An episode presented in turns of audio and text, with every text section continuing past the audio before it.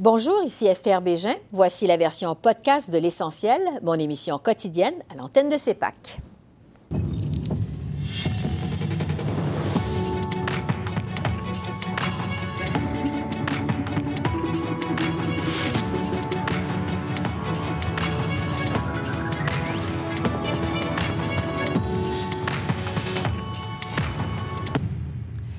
Bonsoir, Mesdames, Messieurs. Au lendemain d'une élection qui n'a pas fait de véritable gagnant au pays, l'heure est aux réactions et analyses. Voici le bilan de la journée. Le chef libéral Justin Trudeau, réélu comme premier ministre, mais à la tête d'un gouvernement minoritaire, a répété le même scénario qu'en 2015, c'est-à-dire que très tôt ce matin, il est allé à la rencontre des électeurs dans le métro à Montréal. Les libéraux qui ont perdu cinq sièges au Québec hier, passant de 40 à 35 députés aux communes. M. Trudeau a offert ses remerciements aux électeurs avec lesquels il s'est laissé prendre en photo. Le premier ministre ne s'est pas adressé aux médias. Il le fera ce mercredi à Ottawa. Dur lendemain de veille pour le chef du Parti conservateur, Andrew Scheer, qui s'est adressé aux journalistes à Regina, a dû préciser qu'il entend rester à la tête de sa formation politique. Les conservateurs comptent deux députés de moins aujourd'hui au Québec, passant de 11 à 9. À l'échelle nationale, M. Scheer estime tout de même sortir gagnant de cette élection, puisque ses troupes ont coiffé les libéraux au chapitre du vote populaire, 34% pour les forces conservatrices contre 33% pour les troupes libérales, et qu'ils ont raflé la quasi-totalité des circonscriptions en Alberta et en Saskatchewan. On écoute Andrew Scheer. La responsabilité reste avec Justin Trudeau de travailler ensemble avec les autres partis. Les Canadiens ont, euh, envoyé un, message très, très fort euh, et euh, c'est, nous avons un pays très divisé et c'est essentiel que Justin Trudeau prenne cet enjeu sérieux et essayer de, trouver le terrain en commun et arrêter les attaques sur notre secteur énergétique et arrêter de diviser notre pays et euh, nos euh, provinces. Particulièrement au Québec, c'est évident que nous, euh, nous aurions faire, aimé faire mieux. Nous, avons, nous avons eu une, équipe extraordinaire des candidats et candidats et c'est sûr qu'on doit travailler plus fort au Québec. nous, nous, nous, devons assurer que les Québécois et Québécoises savent que les valeurs conservatrices sont les valeurs québécoises. Euh, euh, les, principes de notre parti, une, approche de décentralisation, euh, de, les impôts plus baisses, ce sont les choses que les Québécois veulent aussi. Et je, crois aussi que maintenant que les Québécois savent que le Bloc québécois va concentrer sur un, autre référendum, qu'on peut avoir une, des résultats mieux dans les prochaines élections. Lendemain d'élections difficiles aussi pour Jack Singh, M. Singh dit garder le moral et accepter la défaite avec humilité. Les néo-démocrates ont perdu 16 euh, sièges au pays et c'est au Québec que les pertes sont les plus importantes. Des 14 députés québécois que comptait le NPD, il n'en reste plus qu'un seul, le chef adjoint Alexandre Boulris dans Rosemont. Le NPD détient euh, tout de même la balance du pouvoir à Ottawa depuis Burnaby en Colombie-Britannique ce matin. M. Scheer a dit vouloir continuer à se battre pour le Québec malgré la fin de la vague orange dans la province. On écoute. Je pense que euh, c'est difficile de, pour moi, c'était difficile de perdre des, excellents députés et députés, au Québec. Euh, il y a plus de travail à faire, mais comme Jack a dit, euh, il a commencé euh, un mouvement au Québec et c'était difficile, c'était un défi, mais il a réussi et je veux continuer de faire le travail. C'était ma première fois de me présenter. Je pense qu'on a réussi de montrer que je partage les mêmes valeurs que les Québécois et Québécoises et on va continuer de travailler sur ça. Je vais continuer d'être présent au Québec parce que c'est important pour moi le rêve de Jack Layton est important, le Québec est important pour moi et les Québécois et Québécois sont importants pour moi. Donc, euh, on va continuer d'être présent au Québec euh, et c'est toujours un défi euh, quand on a un manque de ressources, mais on a un député tellement fort. Il a une équipe tellement forte aussi, donc on va continuer d'avoir une présence avec une équipe forte. À défaut de décrocher la balance du pouvoir, le Bloc québécois se retrouve dans une situation plus complexe que prévu. Le chef Yves-François Blanchette, qui a répondu aux questions des journalistes ce matin à Montréal, a refusé de s'avancer sur d'éventuelles alliances stratégiques. N'empêche, le Bloc a plus que triplé sa députation aux communes hier, passant de 10 à 32 sièges. M. Blanchette affirme que sa priorité pour le moment, c'est d'obtenir du premier ministre Trudeau des compensations pour les agriculteurs québécois touchés par les changements au système de gestion de l'offre. Voici Yves-François Blanchette. Vous savez, les, supputations stratégiques sont intéressantes, mais elles sont à bien des égards prématurées. De la même manière, il est exact, et je vais sûrement avoir une conversation à court terme avec M. Singh, il est exact que sur certains aspects, les néo-démocrates peuvent avoir des affinités avec les libéraux, sur certains autres aspects, certainement moins. J'ai bien entendu M. Singh hier dire qu'ils étaient, et M. Boulris était profondément euh, contre euh, l'industrie pétrolière et son expansion, même dans l'Ouest. Je ne vois pas là une proximité entre le NPD et les libéraux. Donc, on va voir ça, comme on l'a dit tout au long de la campagne, surtout vers la fin de la campagne, on va voir ça à la pièce au cas par cas. Est-ce que c'est bon pour le Québec? On va être pour. Est-ce que c'est mauvais pour le Québec? On va être contre. Est-ce qu'on est capable de négocier des avantages pour le Québec dans l'exercice avec le fait qu'on a 32 sièges et nos amis démocrates en ont moins? Le premier ministre du Québec a aussi réagi à l'élection d'un gouvernement libéral minoritaire à Ottawa. François Legault a tout d'abord tenu à féliciter son homologue fédéral pour son deuxième mandat et dit avoir eu avec M. Trudeau une conversation téléphonique candide, cordiale ce matin. Les deux hommes ont discuté euh, du fameux dossier de la laïcité. M. Legault a refusé de dire si le premier ministre Trudeau avait accepté de mettre de l'eau dans son vin relativement à la loi 21. Il dit avoir confiance en la capacité du Bloc québécois de porter la voix du Québec aux communes. On écoute le premier ministre du Québec, François Legault. Je pense que euh, le Québec euh, se retrouve dans une situation où euh, on a beaucoup parlé du Québec et puis il y a eu un message sur la loi 21 qui doit être respectée. Donc, euh, c'est ce qu'on voulait. Et euh, bon, euh, je pense que le message va pour M. Trudeau. Mais j'entendais M. Trudeau dire hier soir, j'ai bien compris le message des Québécois.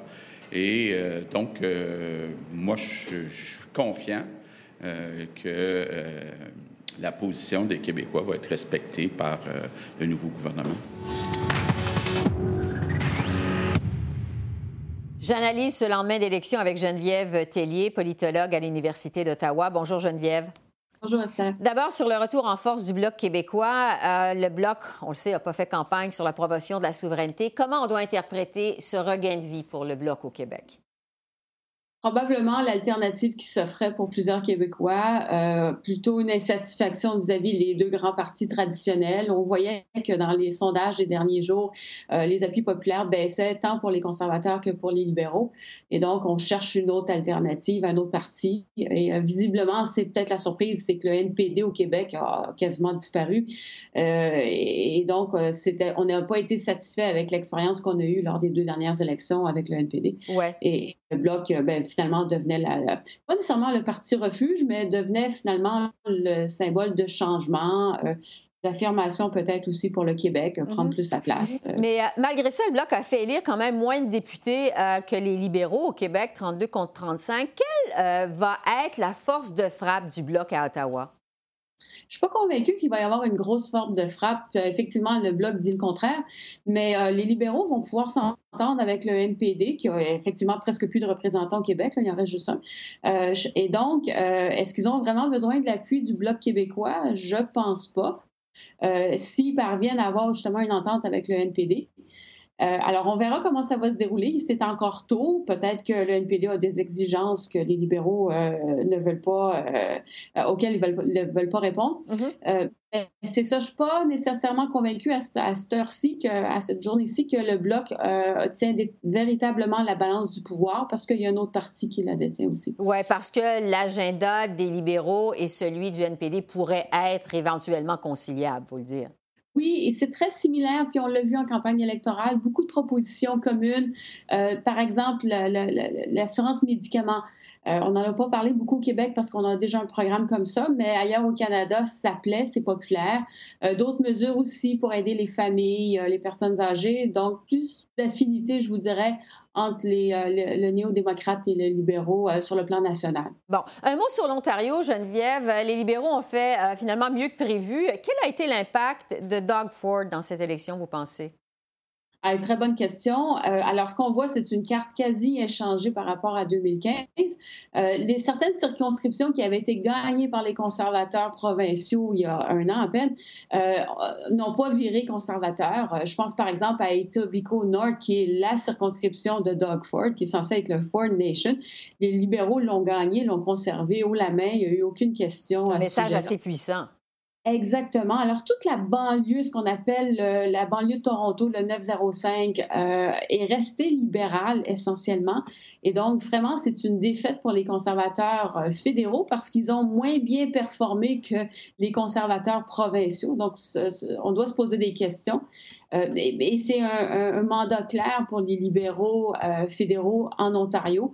C'est encore le, le, parti naturel, je vous dirais, sur, le plan provincial, euh, pardon, sur le plan fédéral. Oui. Et donc, c'est vraiment une victoire, je vous dirais, pour les libéraux hier d'avoir conservé ces circonscriptions-là en Ontario. Oui, avant d'aller sur la suite des choses du côté des conservateurs, justement, j'aimerais vous entendre, Geneviève, sur la longévité du gouvernement minoritaire.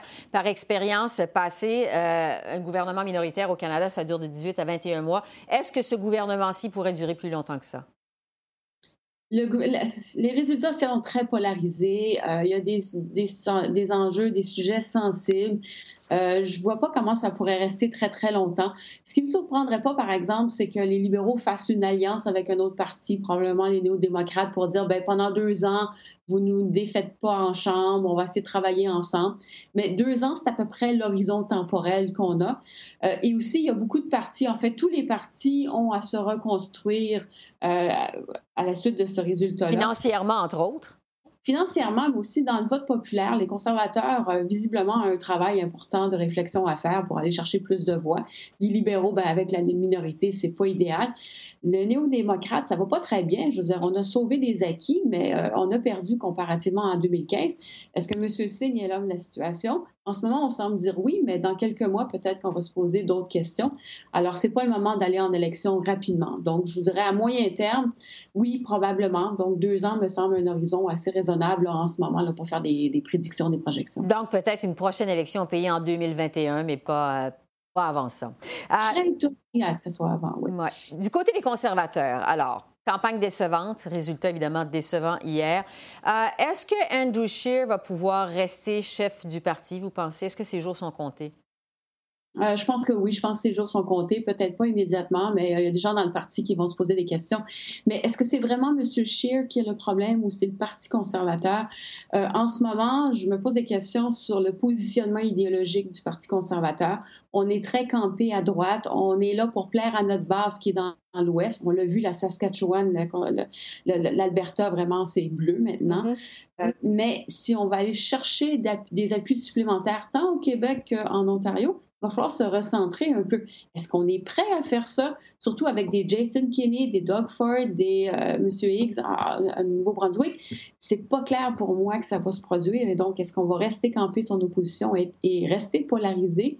Euh, et si c'est le cas, ben, le Parti conservateur a vraiment des questions à se poser s'il veut revenir gagnant majoritaire aussi sur la scène fédérale. Donc, peut-être euh, un début de crise existentielle à venir chez les conservateurs, faudra voir.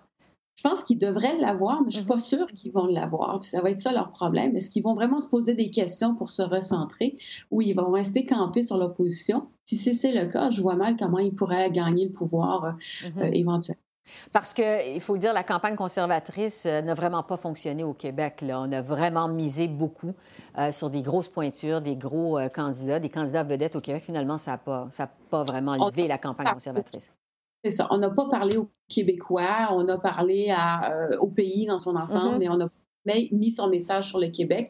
Et je vous dirais aussi, en Ontario, ça n'a pas fonctionné. On n'a pas plus d'avantages de travailler et, parler aux Ontariens. Euh, c'est le statu quo. On n'a pas fait des gains. À vrai dire, Mme Ray, une ministre importante de Stephen Harper, a perdu son poste. C'est quand même important. C'est quand même une, expertise qui part. Mm-hmm. Et donc, il y a aussi bien des questions à se poser en Ontario qu'au Québec en termes de campagne électorale. Un mot euh, sur le Parti vert. Euh, c'est le grand rendez-vous manqué de cette élection. Euh, je vous demanderais quel avenir pour Elisabeth May. C'était sa quatrième campagne électorale. Euh, bon, ils ont fait euh, un gain, ils se retrouvent avec trois sièges aux communes, mais vraiment, on s'attendait à plus que ça quand même. Et s'ils ont été capables d'avoir Frédéric Thune avec une campagne pas très bonne, imaginez si la campagne avait été bonne, ce qu'ils mm-hmm. auraient pu chercher comme vote. Très décevant. Madame May n'est plus la personne euh, qui est nécessaire pour le Parti vert. Ça doit se renouveler. Il faut qu'il y ait un nouveau message. Il faut aller chercher des appuis auprès des jeunes. Euh, et, vraiment, il y a un travail de fond en comble à faire. mais je pense que Madame May le sait. J'ai l'impression qu'elle aussi veut passer le flambeau à quelqu'un d'autre. Euh, qui va pouvoir prendre sa place? Euh, il y a vraiment un long travail de reconstruction. C'est le temps de le faire, je pense, même si c'est un gouvernement minoritaire en ce moment. Mais euh, oui, campagne décevante depuis le début pour Mme May. Résultat, décevant, même si on parle de trois sièges, rien au Québec, rien en Ontario, euh, très peu en Colombie-Britannique, euh, et vraiment une campagne à oublier et à essayer de repasser son ouais. En tout cas, euh, probablement du mouvement à venir auprès des chefs de parti au cours des prochaines semaines, des prochains mois, ça va être à suivre. pour vous, Geneviève, et je vous laisse là-dessus, ça va avoir été quoi l'histoire de cette élection 2019 au pays? Qu'est-ce qui vous, vous retenez de cette campagne électorale et des résultats d'hier? Le statu quo, l'insatisfaction des Canadiens en général, euh, les Sunny Ways que Justin Trudeau nous avait promis, qui ne se sont pas matérialisés. On pensait avoir une nouvelle dynamique de parti. Finalement, on a le même deux partis traditionnels, conservateurs, libéraux, euh, campés sur une polarisation qui commence à être inquiétante parce qu'elle est là depuis quand même assez longtemps. Euh, est-ce qu'on peut trouver un juste milieu? Pas trop convaincu. On revient à ce que c'était avant, même avec le Bloc québécois qu'on disait mort. Euh, ben, c'est le Bloc québécois qu'on a, connu pendant l'époque de Gilles Duceppe mm-hmm. euh, qui revient. Euh, alors, je me demande, est-ce que ça a été une occasion perdue, une campagne électorale finalement qui n'a pas servi à grand-chose? Qui nous ramène au statu quo, quoique minoritaire. on va voir ce que ça va donner.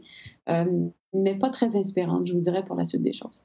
Plus ça change, plus c'est pareil, comme dirait l'autre. Geneviève Tellier, merci beaucoup.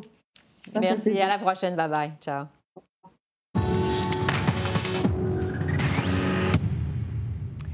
Et je poursuis l'analyse des résultats et discute de la suite des choses avec Joël Denis Bellavance, bien sûr, la presse, et Maura Forrest du National Post. Bonjour à vous deux. Euh, D'abord, sur ce qui se passe au Québec, François Legault a réagi euh, ce matin à l'élection d'un gouvernement libéral minoritaire. Joël Denis, je me demandais, est-ce que les résultats d'hier, c'est une bonne ou une mauvaise nouvelle pour François Legault? Je pense que c'est essentiellement une bonne nouvelle pour M. Legault. Pourquoi? Parce qu'il s'est donné un genre de rempart pour défendre ce qu'il perçoit comme étant les intérêts du Québec, mhm. notamment l'instauration, par exemple, d'une déclaration unique d'impôt. Je sais que le gouvernement Trudeau ne veut rien savoir, mais il y a quand même le Bloc québécois qui va pouvoir porter ce message, tout comme le Parti conservateur. Euh, sur un autre dossier, le Bloc québécois va aussi s'assurer que, ou faire pression pour pas que le gouvernement intervienne dans la, contestation judiciaire possible de la loi 21 sur la laïcité de l'État. Donc ça, il va se faire le porte-voix. Donc pour M. Legault, je pense qu'il maintient un rapport de force assez impressionnant vis-à-vis du gouvernement fédéral. Il est l'un des rares premiers ministres à avoir ce genre de rapport de force. Et je pense qu'il va l'utiliser à bon escient au cours des prochains mois parce que c'est un gouvernement minoritaire qui pourrait mhm. tomber à tout moment. Et donc, il devrait y avoir des compromis à Ottawa pour s'assurer que euh, le gouvernement reste, reste, reste au pouvoir. Maura, sur euh, le retour en force du Bloc québécois à Ottawa, comment on interprète ça dans le reste du Canada, ailleurs au pays? Pense que le reste du Canada serait un peu inquiété par, euh, par le, le euh, ce mouvement du Bloc québécois? Euh, je pense que c'est difficile pour beaucoup de Canadiens de comprendre le Bloc québécois à part de cette question de souveraineté. Donc, je pense que pour beaucoup de Canadiens, le Bloc québécois, de retour avec 32 sièges, mm-hmm. ça veut dire que probablement on aurait un autre mouvement vers l'indépendance, vers la souveraineté. Et je pense que euh, Justin Trudeau et Andrew Scheer, durant la campagne, ont vraiment voulu euh, euh, présenter ce message, dire aux Canadiens le, Bloc québécois s'est allié avec le, Parti québécois. C'est un parti séparatiste. Et si, on a un, Bloc québécois fort au Québec, ça veut dire qu'on aura un autre mouvement vers l'indépendance. C'est vraiment un message euh, qu'il voulait répandre. Mm-hmm. Donc, je pense que ce message euh, a été entendu un peu ailleurs au Canada et je pense qu'il y aura beaucoup de craintes euh, envers euh, euh, ce, ce- ce nouveau euh, mouvement du Bloc québécois. Retour en force. Vous vouliez ajouter quelque chose là-dessus, Ouais, Joël Denis? M. Blanchette a quand même voulu euh, minimiser euh, la chose en disant qu'il n'avait pas fait campagne sur la souveraineté. Mhm. Et C'est vrai. Le Parti québécois n'est pas prêt à reprendre le combat. Il est troisième parti à l'Assemblée nationale, le deuxième groupe d'opposition. Et il y a bien des pots à recoller au sein du Parti québécois avant de pouvoir procéder. Maintenant, il est clair, par contre, que dès que la campagne a été terminée, le Bloc québécois va penser à la prochaine étape qui, pour lui, sera de peut-être aider le Parti québécois à remporter la victoire sur la scène provinciale. Donc, le jeu d'échiquier qu'on a vu sur la scène fédérale va éventuellement se déplacer sur la scène québécoise. Mhm. Et là, peut-être que François Legault sera moins heureux des Ouais. résultats des élections fédérales parce que le Bloc québécois, s'il est un allié aujourd'hui, deviendra éventuellement un adversaire. Un adversaire, effectivement, sur la scène provinciale. Bon, on est dans un contexte de gouvernement minoritaire. Euh, justement, le chef du Bloc québécois, François Blanchette, s'est adressé aux journalistes aujourd'hui. Euh, et il a dit, bon, le mandat du Bloc, c'est de faire marcher le Parlement. Hier, il a dit, on est parlable lors de son discours.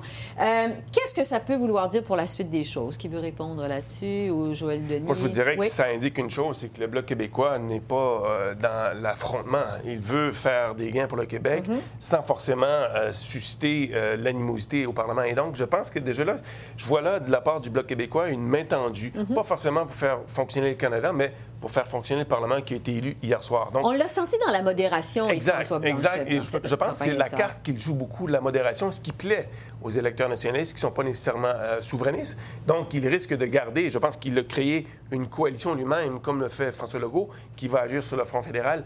Et pour la maintenir en tête, évidemment, il devra, euh, je pense, euh, tenir un discours nationaliste sans tomber dans l'excès euh, souverainiste, à tout le moins à court terme, tant que le Parti québécois ne sera pas, euh, se présentera pas aux élections provinciales, par exemple. Oui, et on peut s'attendre évidemment que le gouvernement minoritaire gouverne davantage, si besoin est, avec les néo-démocrates qu'avec le Bloc Oui. québécois. Oui. Moi, je pense que ça, c'est une question très importante. Je pense que pour le Bloc québécois, peut-être la- la- euh, les résultats idéaux euh, auraient été un gouvernement minoritaire encore plus petit qu'on en avait, euh, même une situation où les libéraux et le- les, les néo-démocrates ensemble n'auraient pas eu assez de sièges pour faire la majorité des votes, le, le 170 votes nécessaires pour euh, la majorité. Mais c'est pas le résultat qu'on a. On a un résultat où les libéraux et le NPD peuvent travailler ensemble sur beaucoup d'enjeux euh, sans nécessairement avoir besoin de travailler avec le Bloc québécois. Je pense que Yves-François Blanchet, le Bloc québécois, aurait voulu avoir euh, vraiment la balance du pouvoir. C'est pas nécessairement le résultat qu'ils ont eu euh, hier soir. Ça se peut quand même euh, qu'ils auront de l'influence sur certains enjeux. Évidemment, c'est un caucus assez grand. Ils vont avoir, ils seront, ça va être, on peut pas ignorer le Bloc québécois maintenant, mais c'est pas une garantie que les libéraux devraient travailler trop souvent avec, avec le. Bloc. On y va rapidement parce que j'ai plusieurs autres questions. Il ne reste pas énormément de minutes. Le NPD qui a subi des pertes importantes hier, un seul député au Québec. Joël Denis, je veux vous entendre sur le rôle ou la situation à prévoir pour Alexandre Boulris. Bien, ce sera un rôle important, je pense, qu'il va jouer dans la reconstruction du NPD au Québec, un peu comme Thomas Mocker l'avait fait quand Jack Layton euh, était chef du parti. Il y avait eu ce gain lors d'une élection partielle. Thomas Mocker a été élu dans Outremont. Il était le seul député en 2007 et en 2008. La vague orange est survenue en 2011. Donc, je pense que Alexandre Boulris va jouer le même rôle que Thomas Mocker, aura une très grande visibilité au Québec, pourra euh, vendre la salade des démocrates. Reste à savoir s'il va y avoir des gens qui vont l'entendre. Est-ce que, Maura, les jours de Jock Meeting sont comptés à la tête du NPD? C'est une bonne question. Je pense que ça dépend de euh, vos critères d'évaluation, honnêtement, pour Jagmeet Singh. Si on pense à euh, la course au leadership en 2017, euh, on pensait à ce temps-là que peut-être le NPD pourrait encore devenir le prochain gouvernement. On, on était très optimiste par rapport à M. Singh. Évidemment, sa performance n'a pas été vraiment au niveau dont les, les néo-démocrates s'attendaient. Donc, je pense qu'au début de la campagne, on pensait que peut-être le NPD pourrait s'ils pourraient garder le nombre de sièges qu'ils avaient, ça aurait été un succès. Maintenant, on a vu, euh, ils ont gagné seulement 24 sièges. C'est c'est mieux que ça aurait pu l'être, mais c'est pas vraiment le résultat qu'ils auraient, euh, auraient aimé. Donc, euh, difficile de savoir. Ça va être difficile de se maintenir euh, ou difficile de savoir ce qui va se passer. Oui, mais je crois que M. Singh est bien en selle. Il a mené une campagne qui a inspiré les Canadiens a évité le naufrage électoral, je pense qu'on peut le dire. On prévoyait peut-être même que le parti n'aurait pas suffisamment de sièges pour être un parti reconnu à la Chambre des communes, donc remporter 12 sièges. Il a doublé cette mise. Et le NPD pourra, en quelque sorte, euh, euh, arracher des concessions aux libéraux parce que le NPD est celui qui détient davantage le, la balance, du, pouvoir. et celui qui pourra le plus danser avec les libéraux. parce qu'on l'a vu danser beaucoup pendant la campagne électorale. danser sans piler sur les orteils des libéraux ou se faire piler sur les orteils par, justement, euh, les libéraux. C'est bien dit. du côté des conservateurs, bon, la campagne n'a pas levé. M. Singh, M. Scheer, pardon, s'est adressé des médias aujourd'hui. Il a dit qu'il était là pour rester. Mais est-ce que il va devoir partir?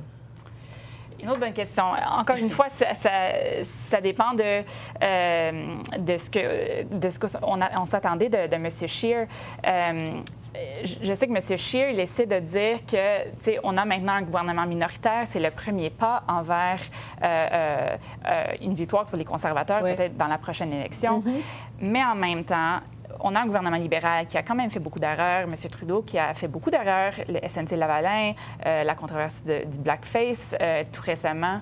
Donc, on peut se dire quand même que euh, un gouvernement minoritaire libéral assez fort, c'est mhm. pas le résultat qu'auraient voulu les conservateurs. Donc, encore une fois, je pense que M. Scheer...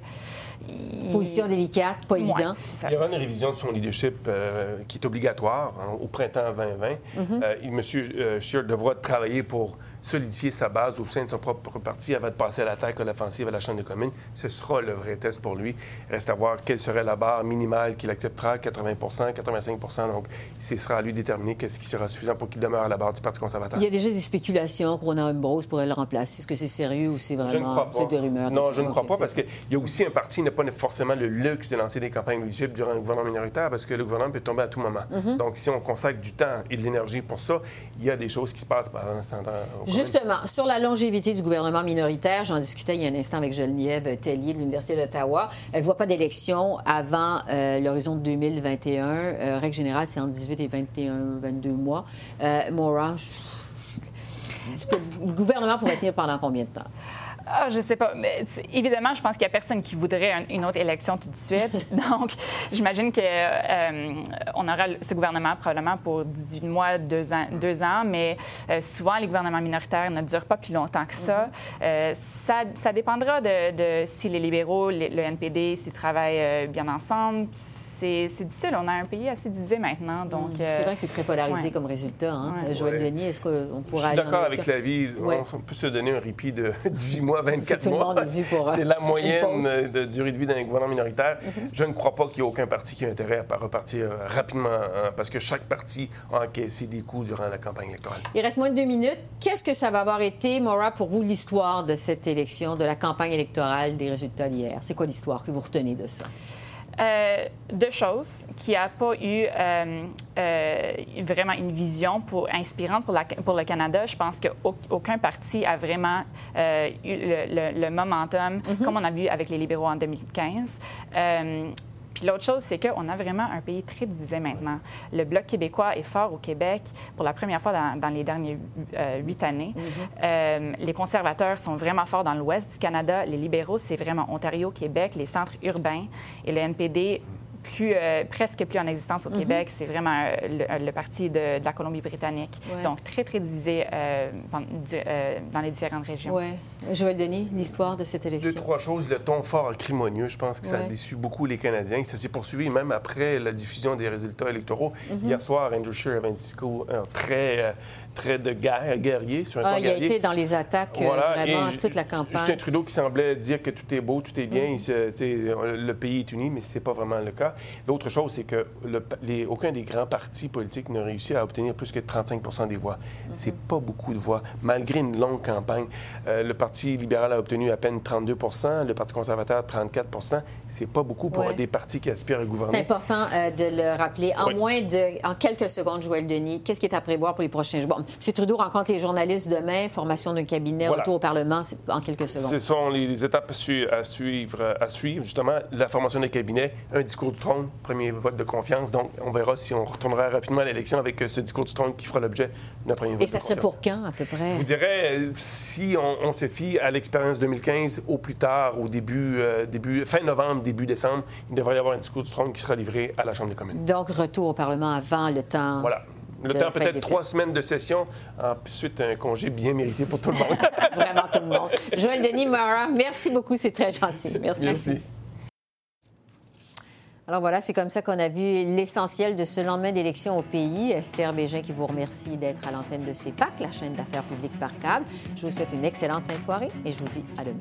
Au revoir.